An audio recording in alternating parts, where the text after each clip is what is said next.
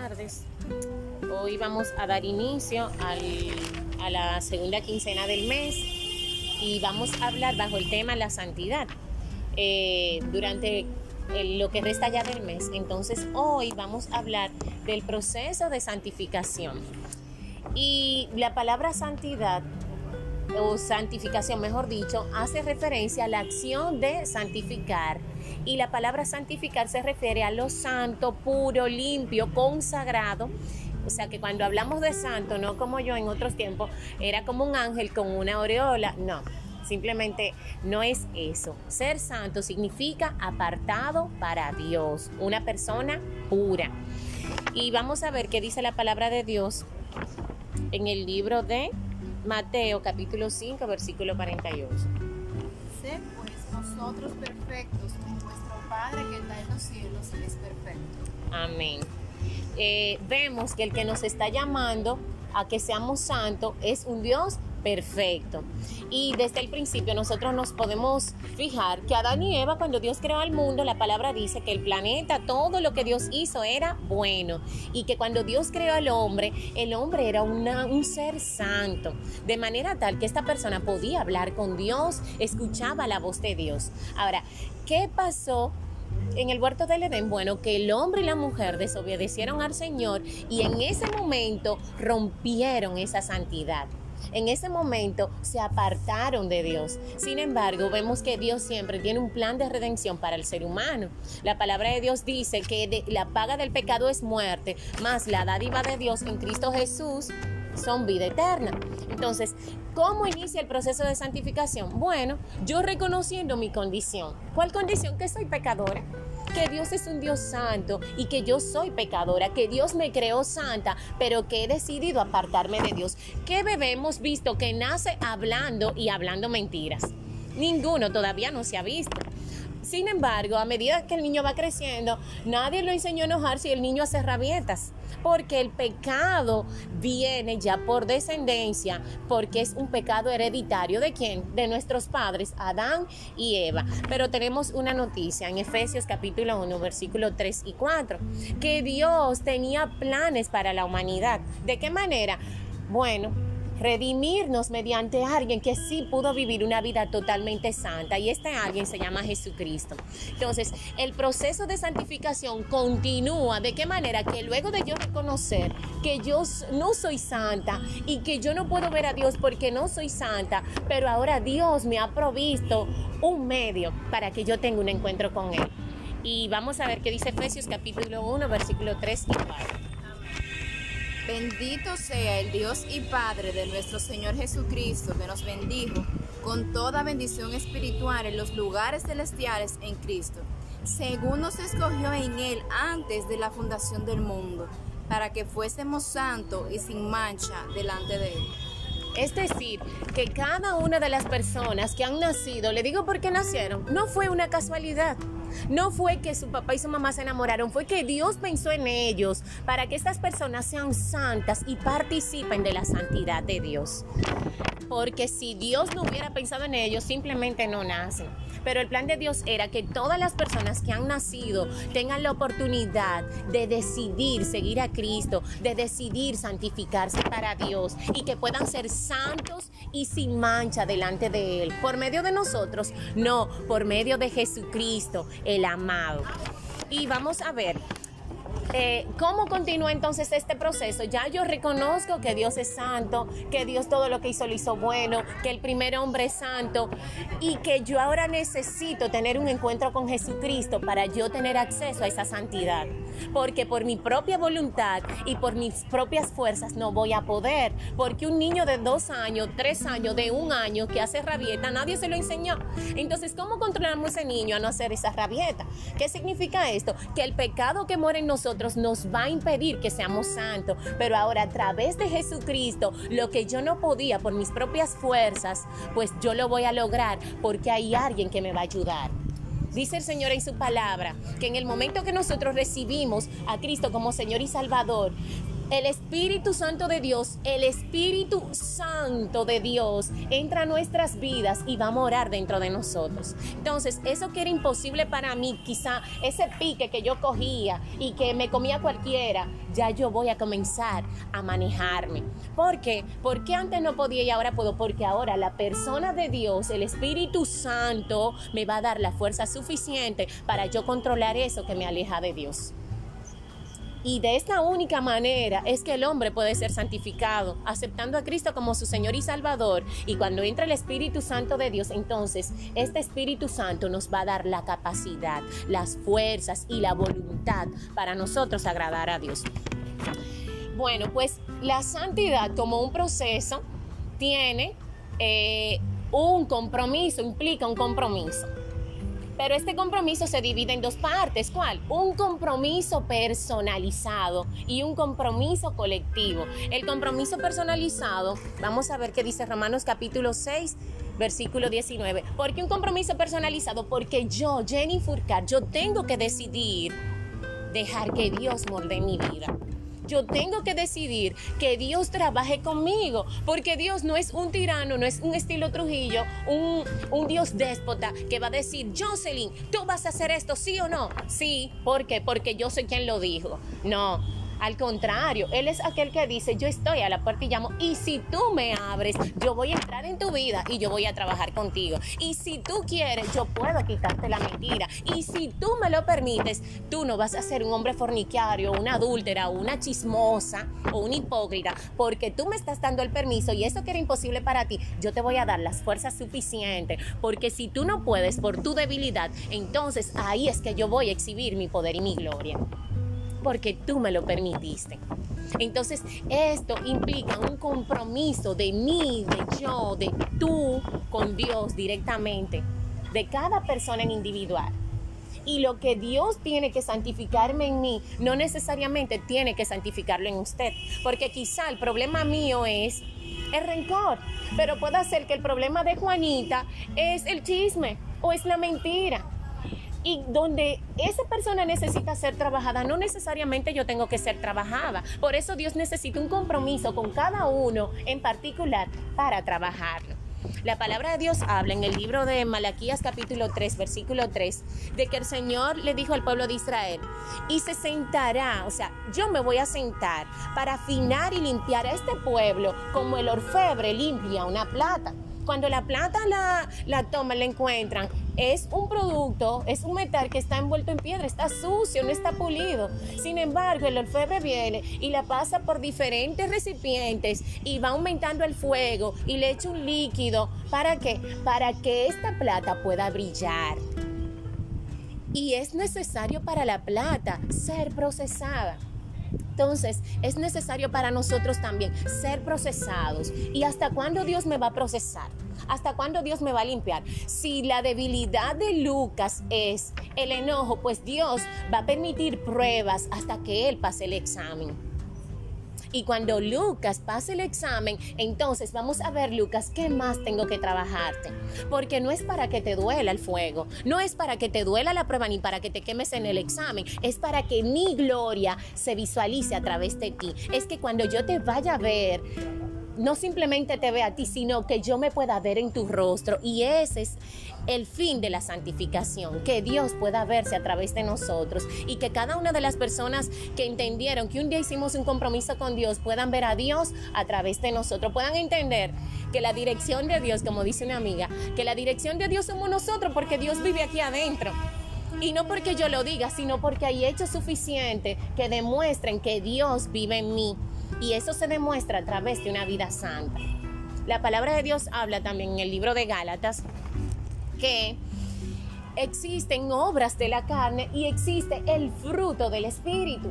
Y esas son las obras de la carne que son manifiestas, las cuales Dios quiere que sean manejadas por nuestra propia voluntad, que sean controladas. Pero si yo se lo permito, Dios lo va a hacer. Vamos a ver qué dice entonces hablo como humano, vuestra humana debilidad. Y así como para iniquidad presentasteis vuestros miembros para servir a la inmundicia y a la iniquidad, Así ahora, para santificación, presentad vuestros miembros para servir a la justicia. Así es. Como yo disponía mis miembros para el servicio de la iniquidad? Bueno, cada vez que yo usaba mi boca para hablar mentiras. Cada vez que yo usaba mi boca para desacreditar a alguien, para criticar a alguien. Cada vez que yo usaba mis manos para robar o quizá para fajarme a pelear o quizá mi boca para sembrar una, una disensión, una semilla de pleito, de enemistad contra otra persona. Entonces, si, ayer yo mi boca la usaba para el diablo, hoy yo tengo que usar mi boca para Cristo. Si mis manos yo la usaba para hacer el mal, hoy yo tengo que entender que mis manos tengo que usarlo para la obra de Dios. Que mis pies, en vez de correr al mal, en vez de estar dispuesta, vamos a una discoteca y ahí vamos a hacer un lío, que hoy yo tenga que entender que mis pies tienen que ser para predicar el Evangelio. Y estas son estos son, mejor dicho, los compromisos que yo tengo que hacerlo personalmente, porque nadie los va a hacer con Dios por mí. Nadie va a hacer el compromiso que yo tengo que hacer. Nadie va a disponer mis manos con Dios. Tengo yo que decidirlo. Y así por eso Pablo dice, así como usted utilizaba sus miembros para la iniquidad, úselo hoy para la justicia.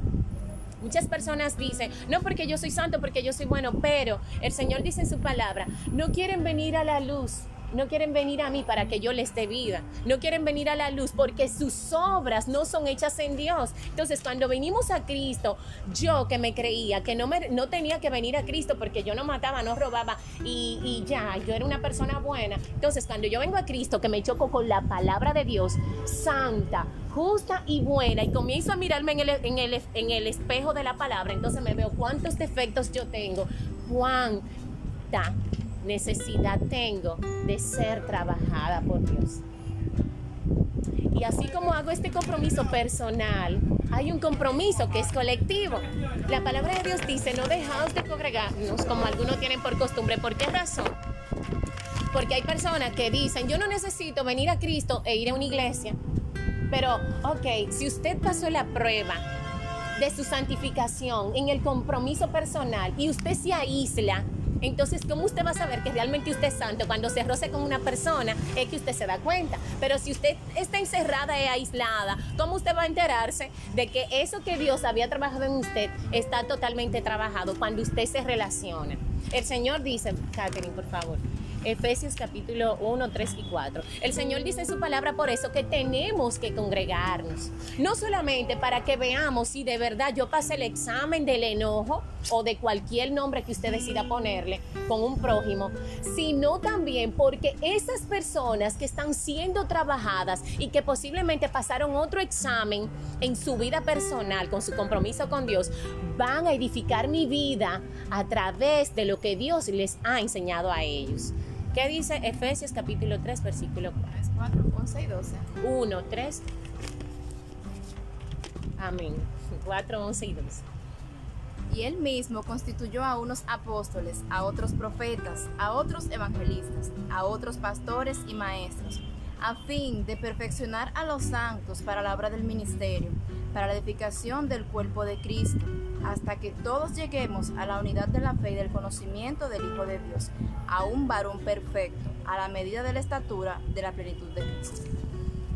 Qué curioso es que hay personas que dicen que no van a ir a la iglesia y que no se van a congregar. Si Dios dispuso una congregación, por eso mismo porque los santos que fueron aquellas personas que un día decidieron en su corazón aceptar a Cristo como Señor y Salvador y dejar que Dios le trabaje, esos santos, dice Efesios capítulo 4, versículo 11 y 12, necesitan ser perfeccionados. Dios puede haber trabajado en mí algo, pero eso no significa que ya yo estoy lista, completa, porque si fuera así, entonces Dios me tomara del planeta y dijera, vámonos Jenny, porque ya, tú llegaste a la meta. Y ciertamente el Señor quiere que nos congreguemos porque en una iglesia hay pastores que Dios lo dispuso a ellos, les encomendó, les instruyó que dirigieran las ovejas. Pero también constituyó profetas que cuando tú estás triste y quizá el diablo puede ministrarte, mira, ya Dios no te quiere, ya Dios te ha abandonado, posiblemente Dios use ese profeta para decirte, yo estoy contigo, yo te amo. Posiblemente hay cosas que usted no sabía y no sabía quizá que era un pecado Y sin embargo, el Señor levanta un maestro y por el estudio de la palabra se revela que era un pecado. Pero ¿cómo usted no lo va, cómo usted lo va a saber si quizá nunca lo había leído? Bueno, yendo a una iglesia, aprendiendo de la palabra de Dios. Y esto se llama un compromiso colectivo. Como iglesia, nosotros tenemos que entender que somos santos porque somos apartados para Dios, pero necesitamos ser perfectos y esa perfección se va a lograr mientras nosotros vayamos a una congregación a ser edificados para que todos lleguemos a la estatura de un varón perfecto, a la medida de la plenitud de Cristo. Entonces, ya para concluir, una pregunta retórica. Entonces, el Señor dice, sed santos porque yo soy santo. Sed perfectos como vuestro Padre que está en los cielos es perfecto. ¿Es imposible ser santo? No es imposible. ¿Es imposible ser perfecto? No es imposible. El Señor dice de Job, varón recto, perfecto, temeroso de Dios y apartado del mal. Job era un hombre santo y aún le faltaba algo y Dios lo procesó para perfeccionarlo para Él. Entonces, si usted entiende que hay algo en su vida que le ha impedido santificarse para Dios, el Señor te dice en esta tarde, ábreme la puerta de tu corazón, que yo tengo el poder suficiente para cambiarte. ¿Por qué necesitamos al Espíritu Santo? Porque cuando ya tú apruebes ese proceso, entonces el diablo va a buscar por dónde hacerte entristecer a Dios. ¿Qué falta en tu vida? Sin embargo, el Señor te dice hoy, yo estoy contigo para ayudarte. Yo estoy contigo para ayudarte y mi poder se perfecciona en tu debilidad. Tú puedes ser santo y tú puedes ser perfecto si recibes a Cristo como tu Señor y como tu Salvador. Así que Dios les bendiga. Si usted, amigo que nos escucha, le gustaría aceptar a Cristo, le gustaría alcanzar ese nivel de santidad, el Señor te invita en esta tarde para que le recibas como Señor y Salvador. Si así es tu deseo, entonces me gustaría que tú repitas esta oración. Señor, en el nombre de Cristo, yo reconozco, Padre, que no soy digna de ti, que tú eres santo. Y agradezco esa disposición de enviar a tu Hijo a derramar tu sangre en la cruz para santificarme. Te suplico que perdones mis pecados. Te suplico que me dé las fuerzas, Señor, para poner en alto tu nombre, para agradarte, para ser santa, para tu gloria y para tu honra. Y a ti, Satanás, te digo, tú no eres mi amo, tú no eres mi dueño. Yo rompo contigo porque hoy he decidido ser parte de la familia de Dios. En el nombre de Jesús. Amén.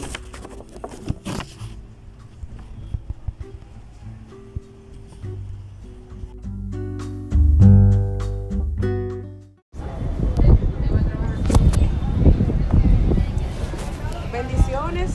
Eh, vamos a tratar el tema de esta tarde, caminar en el propósito de Dios.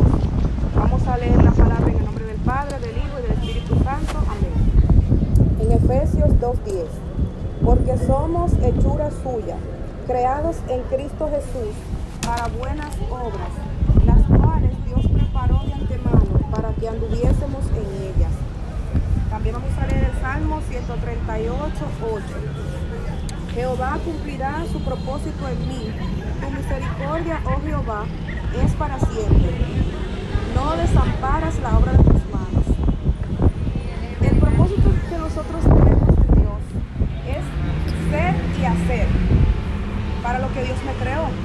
Es importante para nosotros poder conocer el propósito de Dios en nuestras vidas, que nosotros oremos, que nosotros le preguntemos a Dios qué Él quiere que nosotros hagamos para este tiempo y que estudiemos la palabra porque ahí encontramos aquellas cosas que el Señor escribió ahí para cada uno de nosotros.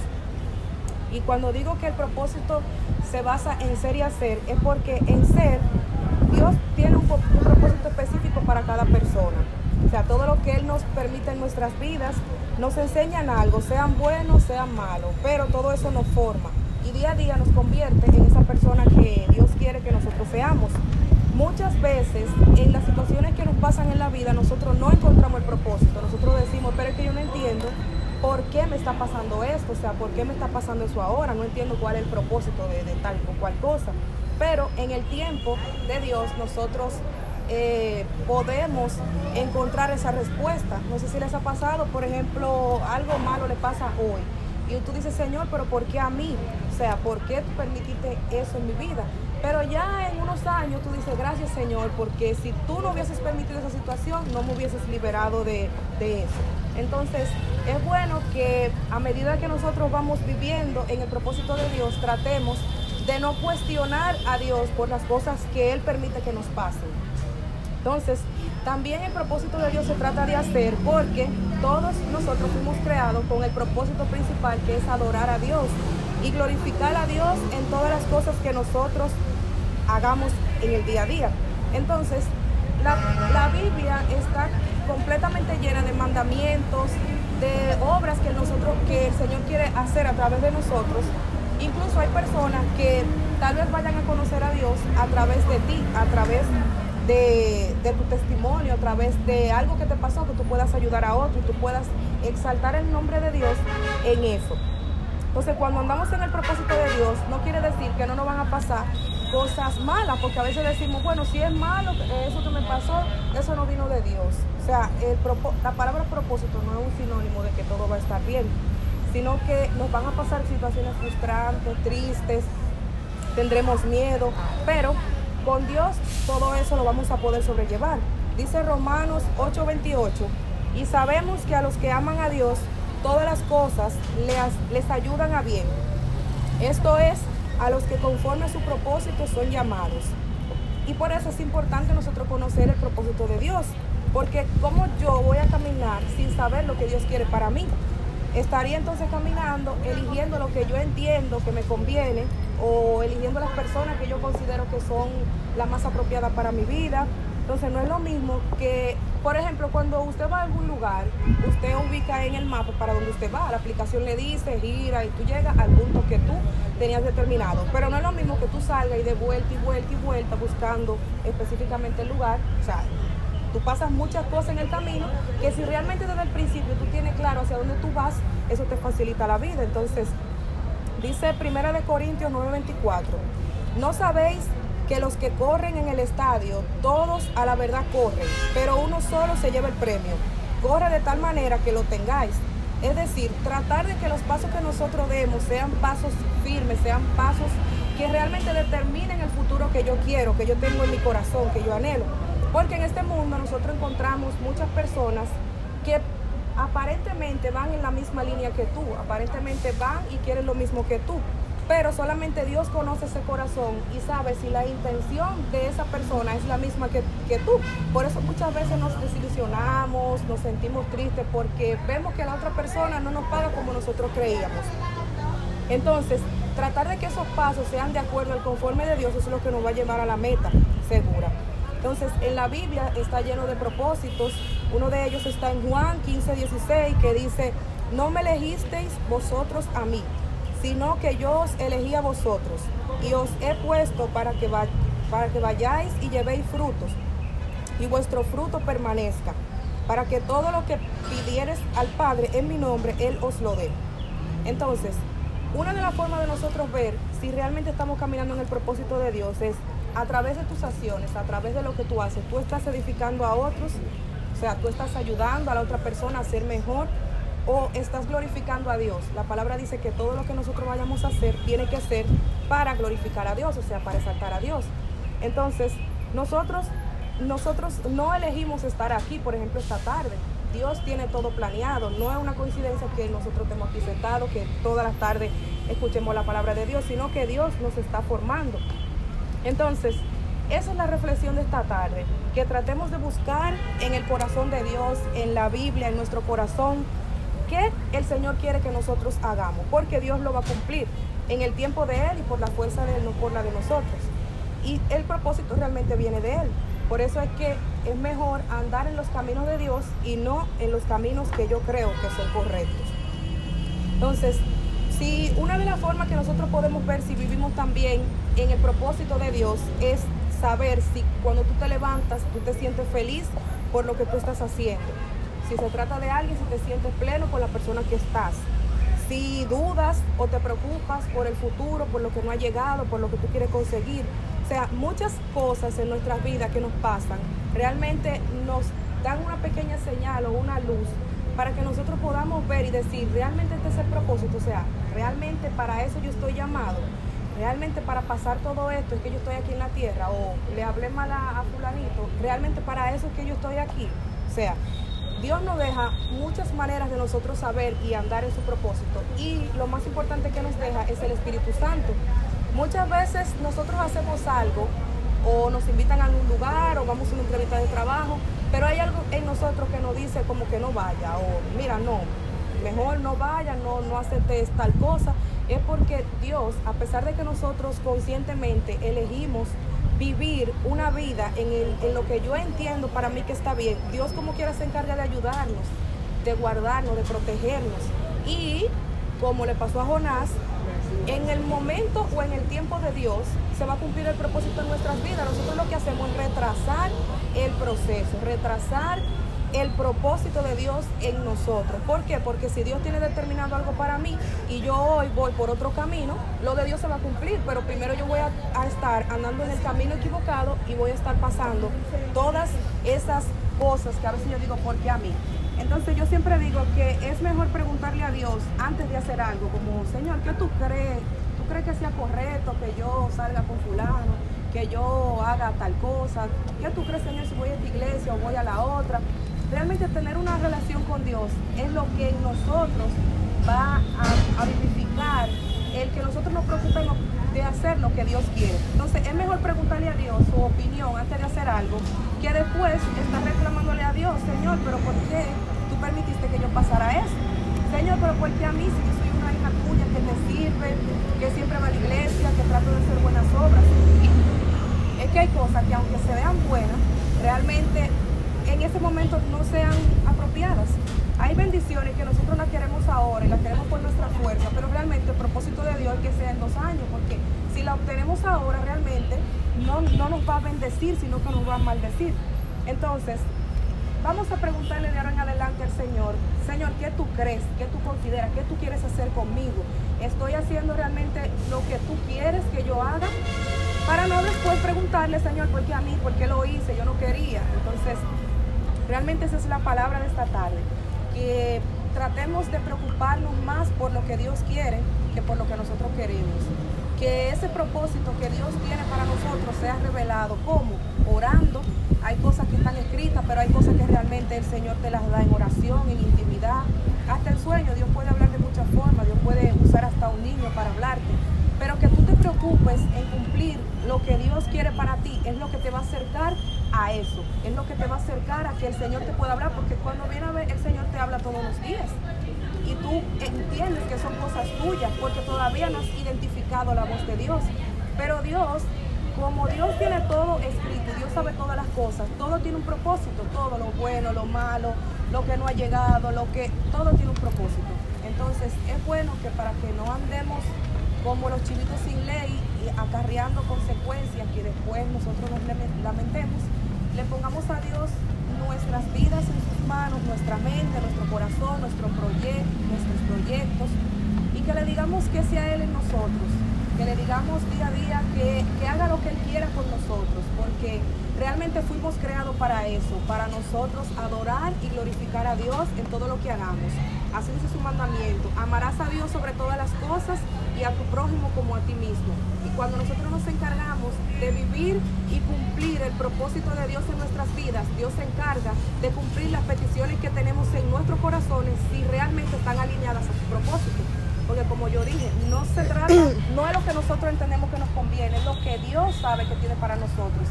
Y realmente el mundo espiritual solamente, o sea, Dios no lo revela, pero Dios es el único que sabe el final, el final de nuestro camino. Hoy estamos aquí, nos levantamos, el propósito de hoy, Señor, ¿qué tú quieres que yo haga hoy? Tratar de preocuparnos más por Él que por nosotros mismos y Él se va a encargar de darnos nosotros todo lo que nosotros necesitemos, tanto físicamente, materialmente, espiritualmente. Dios es el único que nos hace sentir plenos y cuando hacemos lo que Él quiere que nosotros hagamos, es que nosotros sentimos esa satisfacción de que estoy haciendo lo correcto, de que me siento feliz con lo que hago, porque aunque algo sea bueno, si estás en el lugar equivocado, con las personas equivocadas o haciendo lo incorrecto, siempre va a haber algo en ti que te va a decir como que no está bien o aunque se vea bien, no me siento bien. Entonces, esa es la reflexión de esta tarde. Que tratemos de caminar en el propósito de Dios. Así es. Y nosotros debemos siempre tener claro que la voluntad de Dios hacia nosotros siempre será buena, agradable y perfecta. Y que como hemos dicho en clases anteriores, que a veces nosotros con nuestros ojos humanos queremos algo, queremos ese carro, pero Dios sabe que ese carro no va a ser de bendición para nosotros en este momento. Sin embargo, por decir eso, o un trabajo, o ya sea una casa, pero en dos o tres años el Señor nos quiere dar una casa más grande, un empleo mejor. Pero nosotros no entendemos en el momento qué es lo que queremos. Queremos eso y eso. Pero el Señor que ve más allá y que sabe que su tiempo es perfecto, que su propósito es bueno, agradable y perfecto, lo que hace no es quitarnos eso, es que nosotros esperemos y que aprendemos, aprendamos, perdón, a, a esperar en Él, en su propósito. Y siempre orar, Señor, que sea tu propósito en mi vida, que sea tu voluntad y no la mía, que sea como tú digas y no como yo diga y como tú quieras, sino como yo quiera, porque a veces como nosotros queremos no es lo más prudente, como decía Madeline, porque no vemos más allá. Nosotros podemos ver, eh, como ayer que comentaba Jenny acerca de la historia de Daniel, que, que él hacía cuando Daniel fue echado al foso de los leones. Que tiraron un edicto. ¿Quiénes? Los mismos enemigos de él. Se lo llevaron al rey. Para aquel que estuviera orando, que es la puerta y la llave de, hablar con Dios y de, la concepción de nuestras eh, peticiones, se ha echado al pozo de los leones, pues Daniel no se escondió ni dijo, yo no lo voy a hacer porque no, él continuó con el propósito de Dios que era orar a lo que Dios nos manda. ¿Y qué hacía Daniel? Que oraba con las puertas abiertas. Y al momento de que Daniel fue echado al pozo de los leones, vemos cómo al final el Señor se glorificó en Daniel, lo protegió, que es lo que hace con cada uno de nosotros. Y al final recibió delante de todos sus enemigos cuando vieron que Daniel había sobrevivido a eso, o sea, que el Dios al que Daniel le servía era fiel y era real, como es el Dios al que nosotros le servimos, que en determinado momento pueden decir a algún enemigo, cualquier persona que se desa, oh, mira dónde está, mira, no consiguió lo que quería, mira, eh, eh, pero su Dios al que tanto le sirve, lo dejó en vergüenza, mira cómo lo saca, echaron al pozo de los leones. Pero el Señor te saca de ese pozo de los leones y te pasea delante de tus enemigos y se glorifica. Y al final vemos cómo el propósito de Dios en la vida de Daniel se cumplió. Asimismo, muchas personas a veces dirán, en el caso de, David, todo lo que Dios le, prometió a David, pero mira al final cómo andaba David corriéndole a Saúl y por qué le andaba corriendo. Y por qué en el momento en el que tuvo la oportunidad de acabar con la vida de Saúl no lo hizo porque al final él siguió obediente y aún él se sintiera mal, porque en los salmos de David vemos como muchas veces David está triste y clama a Dios, pero al final se regocija en su alma y diciéndole a Dios que sea su propósito en su vida y que se glorificara y al final su propósito también se cumplió. ¿Qué nosotros debemos hacer? Esperar y confiar en Dios, porque Dios es fiel, Dios no falla. Dios no es hombre para mentir, ni hijo de hombre para mentir y debemos encaminarnos siempre en su propósito, que así será. Y no desanimarnos, porque muchas veces decimos, ay Dios, yo estoy haciendo lo que tú quieres, pero mira, me va mal y aquel que está haciendo lo que, lo que, lo que se supone que no es de ti le va bien. Tratemos de, de recordar a Jesús. El propósito que Jesús tuvo en la tierra fue venir y morir por cada uno de nosotros. Y nosotros podemos decir, ¿y qué hay de bueno en eso? Porque ¿por qué Dios va a mandar a su único hijo a que muera por cada uno de nosotros? Y el propósito es ese, que hoy en día nosotros podemos tener el libre acceso de venir a su presencia, de ser perdonados, de no ser condenados, de no ser juzgados. Amén. Amén. Pues hasta aquí el mensaje del día de hoy. Si alguno de los aquí presentes eh, no ha confesado a Cristo como Señor y Salvador, eh, esta es su oportunidad Dice la palabra de estoy a la puerta y llamo. El que quiera puede acercarse tanto a mí como a Madeline y estaremos orando por ustedes. Que Dios le bendiga. Amén.